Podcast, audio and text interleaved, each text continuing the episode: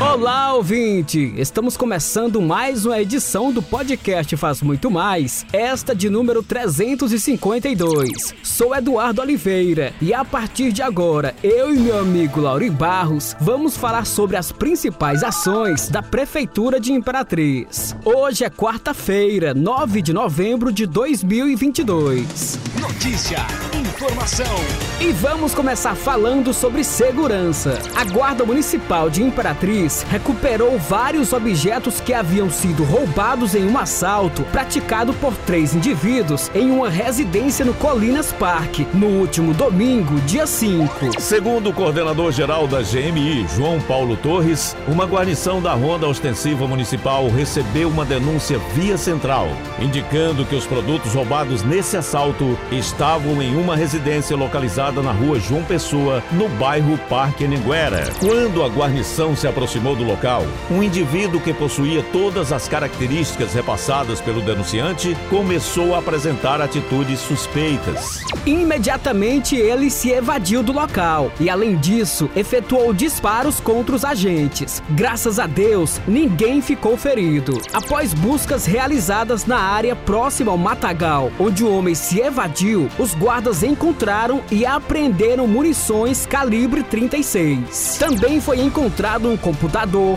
uma pedaleira de guitarra, um relógio, alguns cartões bancários, TVs, ventiladores, ferro de passar, vários relógios, um par de tênis, maquita, entre outros objetos. Tudo foi apresentado na Delegacia Regional de Polícia Civil. A Guarda Municipal de Imperatriz tem se empenhado em atender os mais variados tipos de ocorrência e ficamos felizes em poder recuperar o patrimônio dos imperatrizenses, destacou o comandante Josenildo Ferreira. E na manhã desta quarta-feira, a Procuradoria-Geral do município e a Secretaria de Infraestrutura participaram de uma reunião com o titular da terceira Promotoria de Justiça, especializada na defesa de meio ambiente e conflitos agrários de Imperatriz, Jadilson Cirqueira de Souza. O objetivo foi tratar de reclamação formalizada por moradores das ruas Tamandaré e Paraíba, no setor Mercadinho, e representantes do Hospital São Rafael contra a Caema. A reclamação consiste em vazamentos externos provenientes de esgotamento sanitário com impactos aos moradores residentes do local e transeuntes. O secretário da Sinfra, Fábio Hernandes, explicou que o trabalho de drenagem a ser realizado pela prefeitura necessita prioritariamente dos serviços de esgotamento de águas pluviais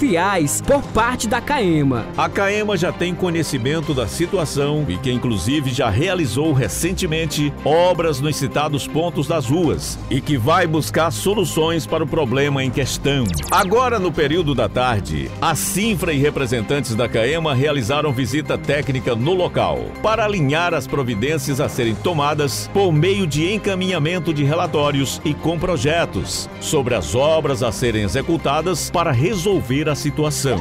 E a gente encerra esse episódio falando sobre educação ambiental. A Secretaria de Meio Ambiente e Recursos Hídricos, em ação conjunta com a equipe de gestão ambiental do aterro sanitário de resíduos sólidos de Imperatriz, vem realizando uma série de palestras em escolas da Lagoa Verde, Centro Novo e Vila Chico do Rádio, localizadas na região onde está sendo construído o aterro. Importante lembrar que o aterro sanitário é de suma importância para a sociedade e para a saúde pública, pois ajuda a solucionar parte dos problemas causados pelo excesso de lixo gerado nas cidades e nos grandes centros urbanos. De acordo com a titular da SEMAR, Rosa Ruda, essas atividades de educação ambiental são essenciais para o processo de gestão dos resíduos sólidos, pois têm o papel de sensibilizar o público para uma mudança de atitudes, melhorando a qualidade de vida e construindo a cultura da sustentabilidade.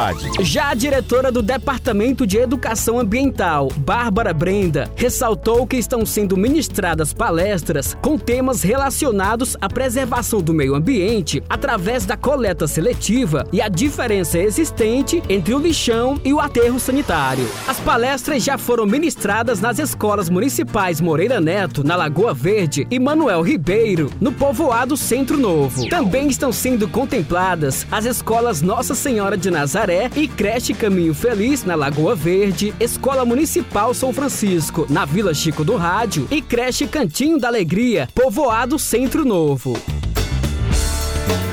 E a gente encerra por aqui, retornando amanhã com mais notícias das ações da sua prefeitura. Esse e outros episódios você pode acessar no portal imperatriz.ma.gov.br barra podcast, redes sociais e principais plataformas de streaming.